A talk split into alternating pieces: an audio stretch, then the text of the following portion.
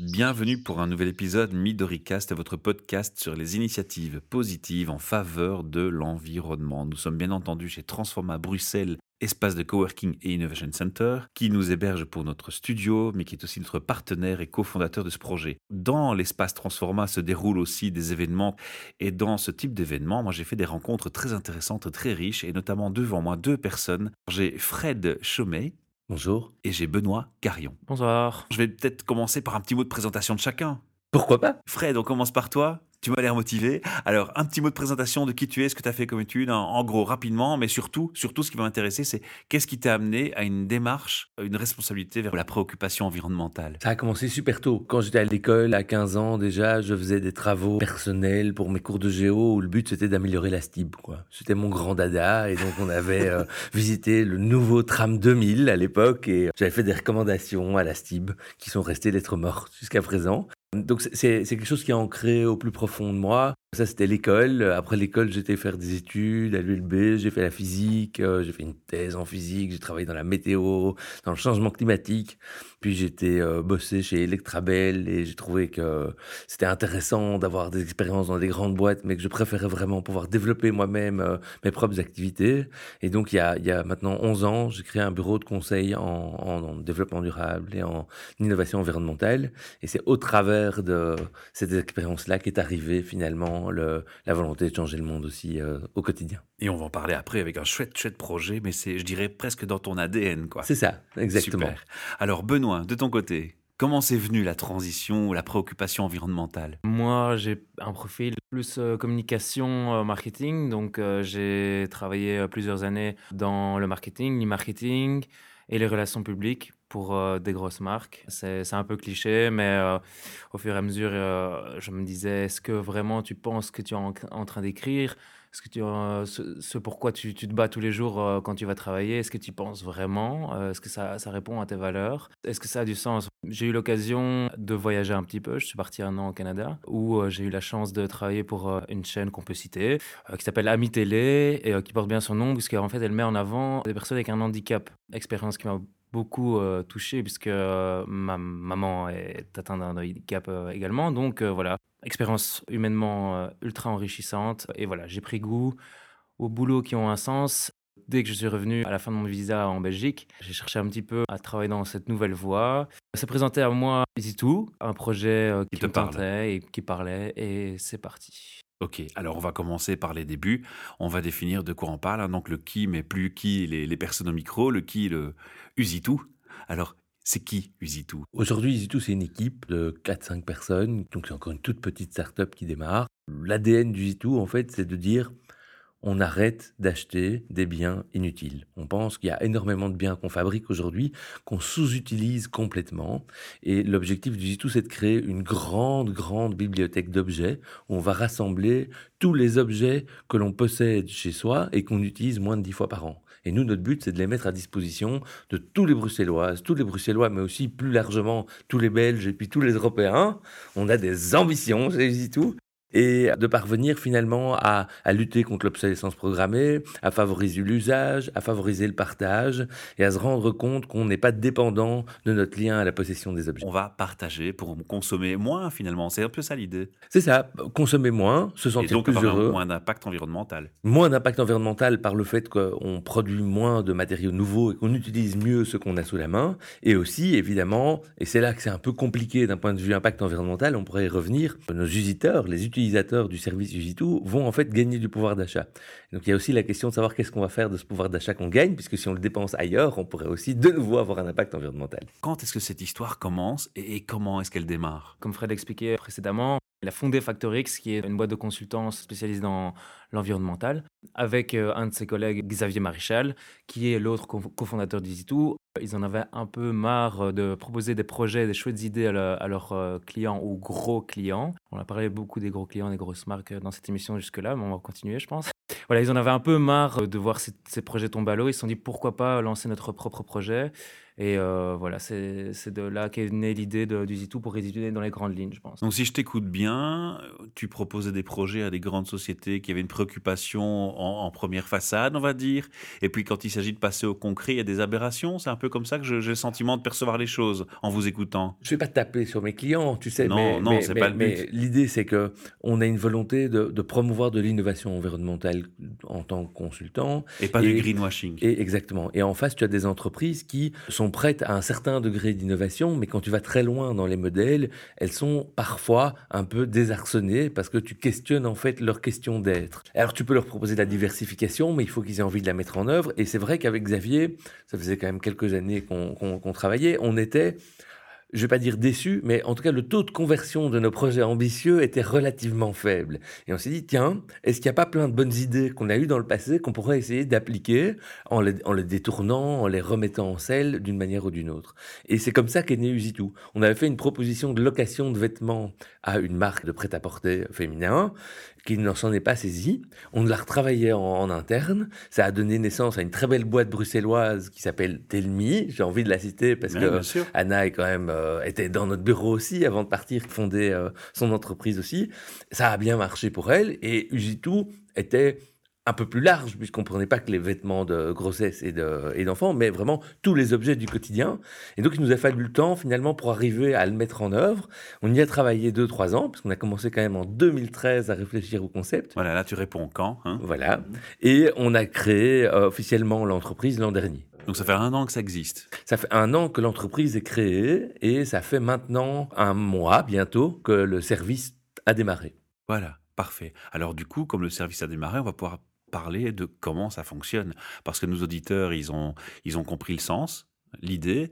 Maintenant, ce qu'ils aimeraient certainement savoir, c'est comment ça marche dans la pratique et puis comment ils peuvent participer, eux, parce qu'ils ont compris qu'en étant clients chez vous, ils vont avoir un impact positif sur l'environnement et sur leur consommation. Ils vont lancer un signal fort en tant que consommateurs. Et c'est le pouvoir des consommateurs. Exactement. La parole est du consommateur. Voilà.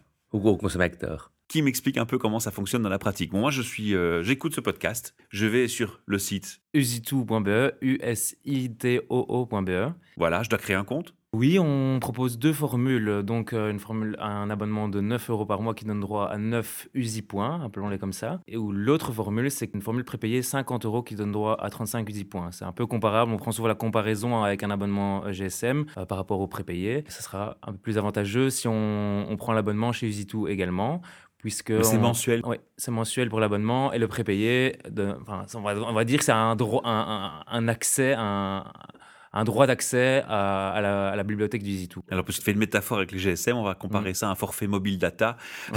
je prends mon forfait mobile data, j'ai le droit à un certain usage, ou je, le fais en prépayé, ou je le fais en abonnement. C'est un peu ça l'histoire. voilà. voilà. On pense qu'il y a deux catégories de personnes qui vont nous rejoindre. Des gens qui ont compris, qui ont le déclic et qui se disent ça vaut la peine de déconsommer, qui vont avoir des besoins récurrents, ils vont choisir l'abonnement. Les gens qui veulent découvrir le service vont peut-être d'abord démarrer par une carte prépayée pour voir si pour switcher après pour switcher ensuite vers l'abonnement. Nous, notre but, c'est que le réflexe de la déconsommation, de l'usage, de l'emprunt soit récurrent chez les gens. C'est-à-dire que tu ne viennes pas louer un objet chez Usitou. On n'est pas des loueurs d'objets. On est une bibliothèque qu'on objets qu'on met à votre disposition quand vous en avez besoin. Et donc, dès que vous avez un besoin, il faudrait idéalement penser à Usitou. C'est un prêt comme un livre à une bibliothèque. C'est exactement le même modèle que la, bibliothèque. Les gens qui empruntent des livres à la bibliothèque, ils vont souvent et ils retournent parce que ça leur fait plaisir de découvrir de nouvelles choses. Ici, on espère que vous aurez envie d'emprunter d'autres choses selon vos besoins. Alors, je prends cette métaphore volontairement parce que comme dans une bibliothèque, on sait ce qu'on va trouver. On sait qu'on va trouver des livres, des romans, des, des tas de choses, mais écrits. Alors, vous, c'est quand même plus vaste on va un peu parler de ce qu'on peut trouver. Donc moi, je fais mon compte, que ce soit en prépayé ou en abonnement, je ferai le choix en temps voulu, mais je commence en prépayé. Et puis, qu'est-ce que je peux utiliser comme objet que je vais éviter ainsi d'acheter? De quoi on parle Donc concrètement on, parle d'objets à emploi occasionnel ou à faible taux d'usage. Quoi, une tondeuse à gazon Ça peut euh, être une tondeuse à gazon, mais on part du principe qu'une personne qui tonde son gazon, elle le fait tous les mois ou je pense, si je ne me trompe pas, que toi, par exemple, ta, ta tondeuse, tu la partages entre voisins et vous le partagez assez régulièrement. Donc voilà, je pense que ça, c'est pas sur le, le genre d'objet sur lesquels on, on se positionne, on, va se positionner vraiment sur plus l'occasionnel, du matériel pour faire la fête. Par exemple, on va prendre, euh, si tu veux organiser une fête demain, euh, tu trouveras chez nous la tonnelle, la sono, la lumière, la vaisselle, les bancs, le matériel pour faire la cuisson, tout ce que tu peux trouver pour faire la fête. Euh, on vient de rentrer dans la période de printemps, on essaie de collecter tout ce qu'il faut pour avoir un taille-haie, pouvoir nettoyer ta cour avec un karcher. Mais où, s'arrête la limite de l'occasionnel? Je prends un exemple, j'ai un profil non sportif, je ne fais jamais de vélo, puis tout d'un mhm. coup je me dis, je ferais bien du vélo un week-end dans mon année avec des potes. Je peux avoir un vélo. Viens chez EasyToo, nous on propose, en tout cas il y, en a, il y a déjà plusieurs VTT, et c'est marrant que tu prennent cet exemple, puisque c'est un exemple qui revient quand même assez souvent, où les gens se disent Ah ben c'est vrai que c'est sympa, ou le nombre de fois où je me suis dit On partirait bien en week-end VTT, euh, je, ne fais pas souvent de, vélo, voilà, le ça aurait été la solution parfaite pour moi. Donc voilà, c'est un exemple qui, revient. Euh, un arbre à abattre, une tronçonneuse. Je vais pas acheter une tronçonneuse, je vais aller chez vous. Évidemment, des travaux à faire dans ta maison, bricolage, viens chez EasyToo. Tu as, euh, tu es grand-parent, tu as tes petits enfants que tu récupères pour le week-end. Tu as besoin d'un bain parce qu'il y a un nouveau-né que tu dois garder chez toi. T'as pas les petits bains. On a le bain qu'il faut, on a la table à langer. donc on a vraiment un éventail de solutions. Tu dois euh, faire des travaux en hauteur, on a des échelles. Tu dois transporter, on a des remorques. Tu veux partir en vacances, on aura des bateaux dans le futur. Donc l'idée, c'est vraiment d'être assez complet sur l'ensemble des biens et des besoins qu'on peut avoir occasionnellement dans nos vies. Alors, une question que je me pose, c'est que vous allez quand même devoir vous acheter tout ce matériel, ou pas? En partie. C'est-à-dire que, évidemment, on a, on a acheté une partie. Donc aujourd'hui, on a à peu près 250 objets dans notre stock, donc euh, qui sont des objets différents, qui, qui remplissent des fonctions différentes. Une partie a été achetée neuve, mais l'objectif, c'est également de pouvoir euh, fermer la boucle en quelque sorte de la consommation en se disant si chacun d'entre nous a entre 10 et 20 objets qu'il utilise moins de 10 fois par an, est-ce que c'est logique qu'il reste dans nos armoires? Moi, j'ai des trucs à vous donner, les gars. Hein. J'ai un brûleur pour les mauvaises herbes. Je m'en sers une fois de temps en temps. Ben, je pourrais l'imaginer le prêter alors. C'est exactement ça l'idée. Mais il m'appartient toujours ou... Non. Ah, l'idée, c'est que. Faut expliquer ça. C'est comme, ben, comme, une bibliothèque est propriétaire de ses livres. Usitou est propriétaire des objets. Et donc, qu'est-ce qu'on t'offre si tu nous ramènes ton brûleur à mauvaises herbes? On va te le racheter à 60% de sa valeur neuve. Et on va t'échanger ça contre des crédits d'usage sur notre site. Et donc, si tu me vends ton brûleur que tu as acheté 100 euros à titre d'exemple, neuf, on va te le racheter 60 euros, mais au lieu de te donner du cash, on va te donner des points. des points que tu vas pouvoir dépenser dans tous les objets, dans les 1000 objets qu'on aura dans notre catalogue quand tu en auras besoin. Alors si jamais je te demande un objet insolite et que tu ne l'as pas, qu'est-ce qui se passe? Si cette demande est récurrente, nous allons faire le nécessaire pour essayer d'acquérir l'objet. Et en tout cas, enfin, pour rebondir sur ce que Fred disait, voilà, on, on a du neuf aussi, mais sincèrement, euh, pour être totalement transparent, je pense qu'on est à 95% euh, d'occasion, puisqu'on essaie quand même de montrer le, bon exemple. De ne pas jeter, euh, d'une consommation responsable. Donc il y a Saïd qui travaille avec nous, qui est le responsable logistique des objets. Il est tous les jours sur seconde main, à l'affût des bonnes occasions. On en a déjà fait, on en fera encore, j'espère. Et voilà, on, à côté de ça, comme, comme Fred l'a expliqué, on fait une campagne euh, tous les jours pour essayer de récupérer les objets qui sont trop peu utilisés. et alors, on, dit aux gens, voilà, donnez-nous vos objets, nous, on vous donne des, points. Avec ces points, vous pourrez utiliser cet objet-là quand vous voulez, d'autres objets. Et en plus, L'objet que vous, nous avez donné, il servira à une multitude d'autres personnes. C'est sympa l'idée de partage et ça existe dans d'autres pays. C'est une question que je me pose. Est-ce que sur le marché, vous avez ce qu'on appelle, moi j'aime pas ce mot parce que je trouve qu'un concurrent, c'est plutôt quelqu'un qui vous challenge, vous rend plus fort. Mais est-ce qu'il existe une concurrence pour votre marché? Écoute, c'est marrant comme question. Euh, nous, on pense qu'on a énormément de concurrents. Le, premier concurrent qu'on a, c'est le désir d'achat qu'on a tous. Et donc, c'est les endroits où on peut acheter du neuf sont évidemment nos premiers concurrents. L'achat d'occasion, c'est un concurrent à éviter aussi. Tu vas t'acheter quelque chose d'occasion, tu vas le payer moins cher, tu vas l'utiliser toujours aussi peu de temps. Donc en termes de gain d'efficience, de temps d'utilisation des objets, on n'a rien fait avancer en achetant d'occasion. Nous, on est content d'acheter d'occasion pour pouvoir le partager avec d'autres, mais on pense vraiment que c'est pas dans les loueurs de matériel qu'on va trouver nos concurrents, c'est plutôt, on considère qu'on doit se battre contre le neuf. Mmh. Et si on arrive tous ensemble déjà à faire disparaître le neuf dans certains euh, secteurs, ce sera formidable. On, on parle à gain, 10 quoi. ans là. Bah alors la problématique, évidemment, pardon de t'interrompre Fred, c'est l'obsolescence programmée. Oui. On sait que certaines marques sont spécialistes dans le domaine. Pour vous, c'est quand même un gros frein. Ben, C'est-à-dire que ça fait partie de notre raison d'être. On est là pour se battre contre l'obsolescence programmée, contre notre désir d'acheter du neuf, contre le- la puissance du marketing qui te fait toujours voir le fait que ton nouveau téléphone que tu as acheté il y a trois mois devient dépassé parce qu'on a avancé des, des mécanismes.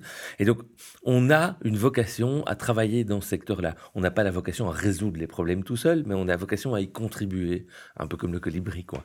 Et, je pense que c'est vraiment important de pouvoir dire ça, que nous, on est là pour rendre aux objets leur vraie valeur. Tu vois, avec la baisse, la compétition sur les coûts, les problèmes liés à la, délocalisation de la fabrication, le manque de contrôle sur les qualités sociales et environnementales de la fabrication, je trouve que garder un objet longtemps, ça a un vrai sens aujourd'hui et que on peut engager une réflexion et une discussion autour de ça. Alors justement, puisque tu parles de sens et de, de déontologie dans ton approche, hein, parce qu'on parle un peu de déontologie professionnelle par rapport à ce que tu prétends comme sens et comme vœu, et, et ce que tu vas faire dans la pratique, évidemment qu'il y a des objets qu'on sait très bien qui sont fabriqués de l'autre côté de la planète. Ils ont Oui. une empreinte de toute façon carbone évidente.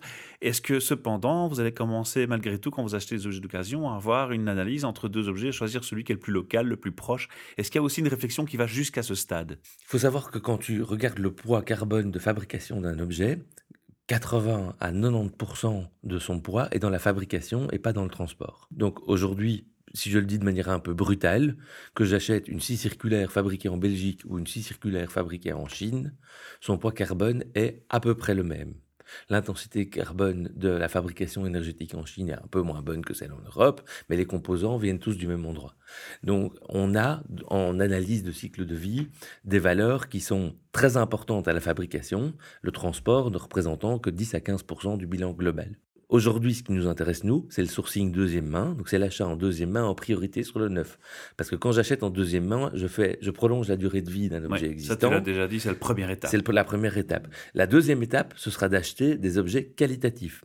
Chez Usitu, on a une vocation qui est de réparer les objets. Et donc, on doit pouvoir avoir des objets réparables. Donc, on va Ah. commencer à trier les marques selon la capacité que nous avons Et là, à tu les démonter. Ah oui, à les démonter, à les réparer. Et vous allez faire des partenariats avec des Repair Café, des choses comme ça C'est envisageable ou vous allez travailler seul? Ben, on a déjà entrepris des contacts avec euh, Repair Café qui sont ben, en fait pour les soutenir. Et franchement on a vraiment été euh, très ravis de, de l'accueil en fait réservé par euh, les Repair puisqu'on les a on les a contactés. Et en fait maintenant ils jouent un peu le rôle de grand frère euh, dans le sens où eux profitent de, de leur grosse communauté. Et Luc pour le citer et qu'on remercie par la même occasion est vraiment derrière nous. Espère que le projet va, va vraiment se lancer va fonctionner. Et voilà on a, on a déjà entrepris des contacts avec eux pour euh, éventuellement euh, des partenariats des repairs. Il faut savoir quand même que les repairs sont un peu victimes de leur succès aussi.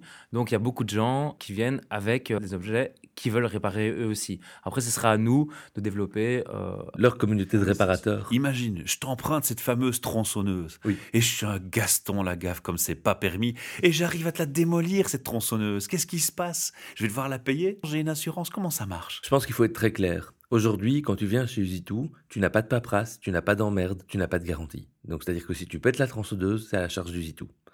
Par contre, si tu empruntes trois objets et que tu les rends tous pétés, là, nous, on va commencer à revenir vers toi en te disant, Michel, euh, il, bien me semble, gentil, mais il me semble que soit tu maîtrises pas, soit tu as besoin d'explications, soit tu, fous tout, tu fais tout n'importe comment et on va t'expliquer. Donc, que vous donnez les cours aussi? L'idée, c'est qu'on fait, on, on a confiance dans nos utilisateurs. Ouais. Aujourd'hui, on donne des notices d'utilisation avec les objets un peu compliqués comme une tronçonneuse, mais il est évident qu'on considère que tu sais l'utiliser. Ça fait partie des choses qui sont logiques quand tu empruntes un Du matériel. bon sens. Voilà.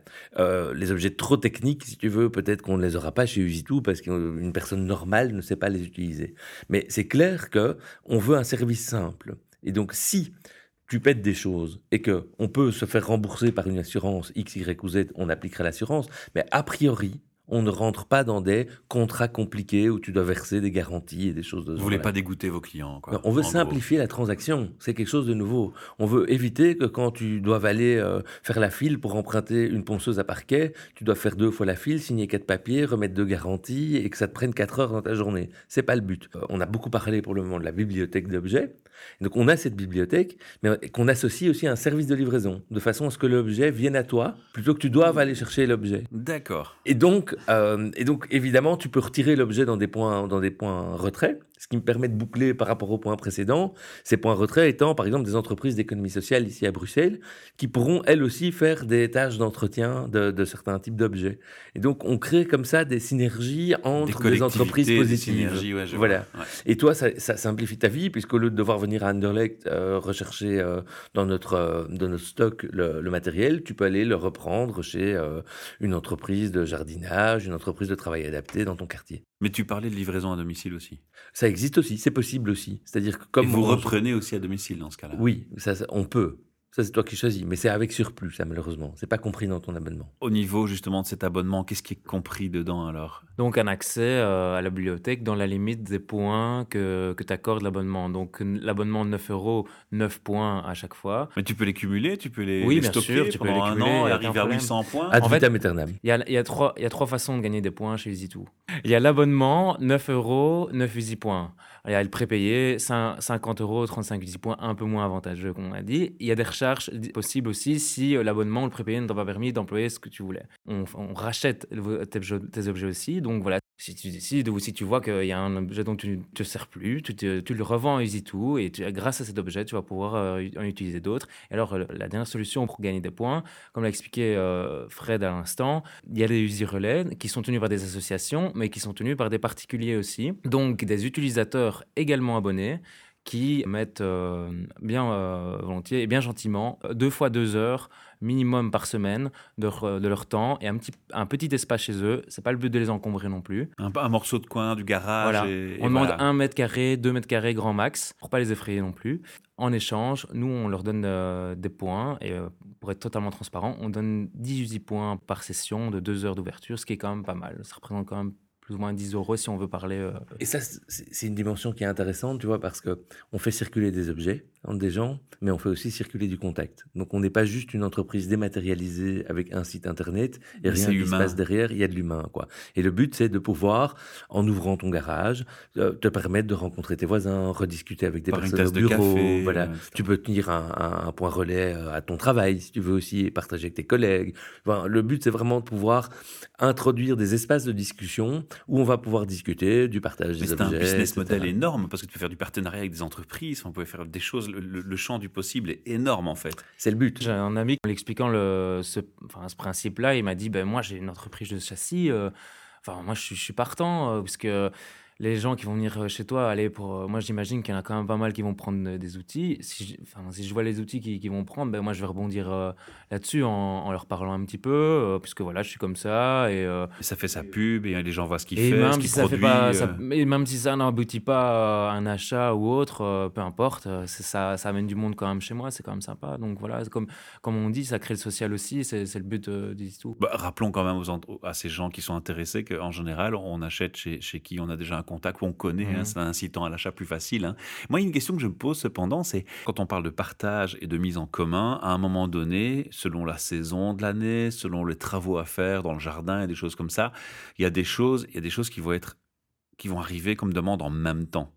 Donc, comment je vais faire, moi, pour être sûr qu'au moment où j'aurai besoin de- de- d'avoir cette fameuse tronçonneuse, ben, il n'y aura pas déjà 30 personnes qui ont demandé la tronçonneuse? Tu réserves? C'est le principe du Zitou, c'est quoi? Via le site internet, quand tu t'es connecté, tu as accès à tout notre catalogue d'objets, même avant de te connecter, tu peux voir déjà tous les objets et tu Ouais, peux si- réserver. Si tout le monde réserve pour la même période, tu, Ah, tu fais alors- quoi? alors il n'y a pas, il y a pas assez. Donc il y aura, si tu as 200 personnes qui veulent toutes tondre leur jardin ou couper leur haie le samedi 15 mars à 16h, ça n'ira pas. Donc le but c'est d'apprendre aussi à partager l'usage d'un objet et à planifier. Enfin, on reward ou on récompense la- la- les gens qui arrivent à planifier, tout simplement. Si tu Ok. réserves suffisamment à l'avance et que tu as planifié, tu auras l'objet. Tu peux en avoir en dernière minute s'il en reste, il n'y a pose pas de problème. Mais il est évident que l'objectif aussi, c'est de pouvoir se dire qu'on est dans un usage partagé. Et donc il y a des choses qu'on pourra répondre à très court très courte échéance, d'autres pour lesquels il y aura une forte demande. Si tu veux ton ta pelouse un mardi à 16h, ce sera plus simple si tu veux le faire un samedi à 14h.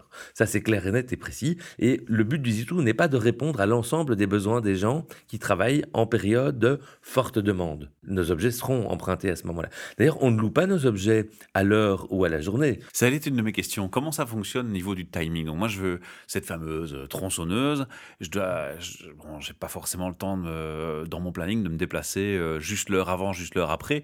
Combien de temps je peux la garder? Comment, comment ça marche un peu ces aspects? On va aussi en parler. C'est important pour l'utilisateur. On définit en fait ce qu'on appelle une période d'usage typique, qui Mhm. est un nombre de jours où on considère que quand tu l'auras utilisé, c'est bon. Par exemple, le matériel de fête, Ben, je pense que c'est trois jours. Trois jours Hein minimum, ouais. Ouais, Donc, c'est un peu que- logique. Tu fais une fête, tu as besoin de mettre en place le vendredi, le samedi, tu as la fête, et le dimanche, Voilà. tu démontes tout, et le lundi, Et tu lundi, rapportes. tu rapportes. Ça semble très logique, tu vois. C'est très logique. Euh, ouais. Pour une tronçonneuse, je pense qu'on a mis cinq jours, en se disant, voilà, ça te donne le temps de faire ton travail, de chipoter. Si tu en as besoin de plus, tu peux prolonger, bien entendu.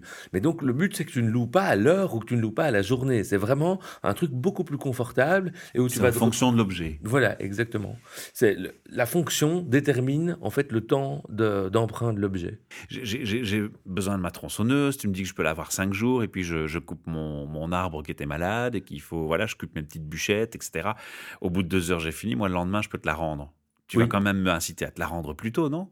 Tu peux la ramener. Ou il n'y a pas d'intérêt pour moi ni pour toi? Le coût de la location ne changera pas pour toi. C'est-à-dire que Mhm. le, for- le forfait pour 5 jours est débité de ton compte, que tu me le ramènes le lendemain ou à la fin du cinquième jour, c'est le même coût. Tu me rétri- rétribueras pas de points parce que je te le ramène plus non. tôt. Voilà. non, par contre, si tu es un utilisateur respectueux, tu seras heureux de savoir que euh, l'objet est rendu disponible dès le lendemain, par exemple, parce que tu l'as ramené plus tôt. Et, Et donc tu tu, es de la, tu es de la communauté. exactement. Et tu seras peut-être content quand toi-même tu auras besoin d'un objet à forte demande, Que les autres utilisateurs fassent la même chose. Donc on compte vraiment sur cette bienveillance en fait entre les membres de, de la communauté Jitu, envers les uns envers les autres, pour justement améliorer la qualité du service ensemble. Ça va plus loin le message. Le message que vous lancez, c'est que vous faites appel à la conscience des gens. Forcément. Clairement, quoi. ouais. Mais, mais je pense qu'à partir du moment où on leur dit réfléchissez à votre mode de consommation comme, comme point de départ, Ouais, c'est logique en fait qu'on adresse leur conscience d'une certaine Mais je manière. pointe là-dessus parce qu'en fait, vous êtes cohérent jusque dans le comment ça marche, quoi. Jusque dans les détails du comment ça marche. Et ça, je trouve ça admirable, personnellement. C'est ce qui m'avait aussi marqué quand je vous ai écouté dans, dans votre présentation. On a eu le temps, on a mis trois ans pour faire le modèle.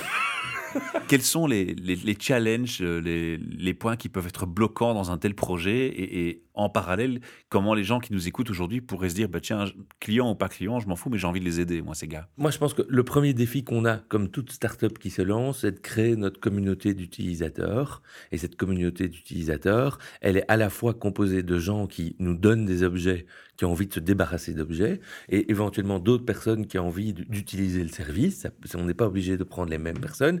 Et enfin, de troisième personnes qui sont ravies de rencontrer leurs prochains en ouvrant leur garage quelques heures par semaine. C'est idéal si ces personnes sont les mêmes. Et une quatrième catégorie qui est ceux qui simplement entendent parler du projet, même s'ils l'utilisent pas, ils ont envie de vous faire votre promo parce Voilà. qu'ils trouvent ça sympa. Et j'allais exactement. Et j'allais dire. Et puis on sait très bien que ce genre de projet marche avec du bouche à oreille notamment, et donc avec tout type de promotion est la bienvenue aujourd'hui parce que on sait qu'il faut du temps pour pouvoir rentrer dans la sphère des différentes personnes et revenir plusieurs fois avant qu'ils s'intéressent réellement à Evitou. Donc on est, on est ravi de pouvoir bénéficier finalement des réseaux des uns et des autres qui sont sensibles à l'idée, qui trouvent ça sympa, qui ont envie de nous donner un coup de pouce. Et les points euh, qui sont très faciles, les bonnes surprises. Il y a eu des bonnes surprises sur le parcours ou des moments où vous vous êtes dit, waouh, ça je m'y attendais pas, c'est chouette. Je réponds de façon personnelle, mais je pense que Fred sera d'accord euh, avec moi. Ça m'a étonné, euh, puisqu'en fait, comme on est une coopérative, on fait un appel à, à coopérateurs. Et en fait, pour rebondir euh, sur ce qu'on vient de parler euh, aussi, il y a des gens qui sont prêts à investir dans le projet euh, de façon pécuniaire, sans vouloir participer forcément. Donc, ils croient en, en projet, enfin, au projet EasyToo et qui se disent, voilà, c'est vraiment, c'est vraiment chouette. J'espère que ça va réussir. Qui nous supportent, qui nous qui nous ont jamais rencontrés, qui nous ont jamais parlé, mais qui sont prêts à investir des, des- de, de belles sommes. Donc euh, voilà, c'est ça humaine, enfin c'est assez surprenant. Et alors après aussi la générosité de certaines personnes qui sont prêts à amener leurs objets qu'ils n'utilisent plus, mais qui n'ont pas envie d'avoir des échanges. Euh, Pas plus tard que tout à l'heure, il y a une dame qui est venue nous voir avec euh, un appareil à raclette, un, appareil à fondu, qui nous avait parlé euh, sur Facebook. Je lui ai proposé gentiment si elle voulait des points. Elle m'a dit, écoute, non, voilà, euh, moi, votre chouette, votre projet, j'espère qu'il va réussir. J'apporte ma petite part, c'est tout. Peut-être que j'utiliserai à un moment, mais les points, c'est bon, gardez-les. euh. Alors, je vais, je vais aller dans l'extrême de ce que tu dis. Si moi, demain, j'ai un, objet chez moi que j'utilise plus, mais qui tombe un petit peu en panne, et je me dis, il y a moyen de le réparer, de le faire fonctionner, je peux vous l'apporter, vous le Bien réparez, sûr. vous pouvez le louer, il n'y a pas de Bien problème. sûr, bien sûr. euh, c'est déjà arrivé. euh, bah, et je vais prendre un exemple euh, personnel. Mais euh, ma maman, elle a un Karcher qu'elle n'utilisait plus. Elle savait qu'il fouettait un petit peu. Elle nous l'a apporté. Et, enfin, moi, j'ai accepté, bien, bien évidemment. Et mon collègue était, qui est chargé du stock était ravi, puisque voilà, il s'est dit bon, ok, c'est un petit peu défectueux, mais on, va voir ce qu'on peut faire. Au, pire, on rachètera une pièce. euh, c'est une petite fuite et euh, c'est parti, quoi. Et Après, c'est c'est réparé, puis c'est prêté. En plus, c'est un objet qui est quand même, allez, ce qui revient souvent aussi dans les exemples, un Karcher, euh, voilà, tu, vas Mhm. l'acheter, tu vas l'utiliser combien? Une fois, deux fois par an? Pourtant, c'est quelque chose qui est quand même utile. Et je pense que c'est ce genre d'objet qu'on va nous emprunter souvent. Sur les objets, il y, a- il y a un domaine sur lequel je me pose une question, c'est est-ce que je vais trouver une imprimante, un scanner que je peux utiliser très rarement chez vous? Est-ce que je vais pouvoir dire, bah, tiens, je n'utilise jamais d'informatique, jamais d'ordinateur, mais là j'ai besoin d'un ordinateur une semaine?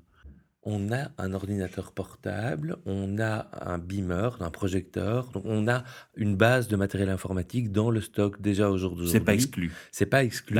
Le but, c'est pas d'en avoir 60 exemplaires non plus. Mhm. Mais en fait, ça rebondit au fait que l'informatique est un usage qu'on a plutôt quotidien pour la plupart d'entre nous qui l'utilisent. Donc ça a Et- du sens de Et proposer. donc, et donc, il est évident que pour les gens qui le découvrent, par exemple, ils vont peut-être avoir envie d'avoir un ordinateur dans les mains avant de se poser la question de savoir est-ce que j'en achète un à mon enfant, etc.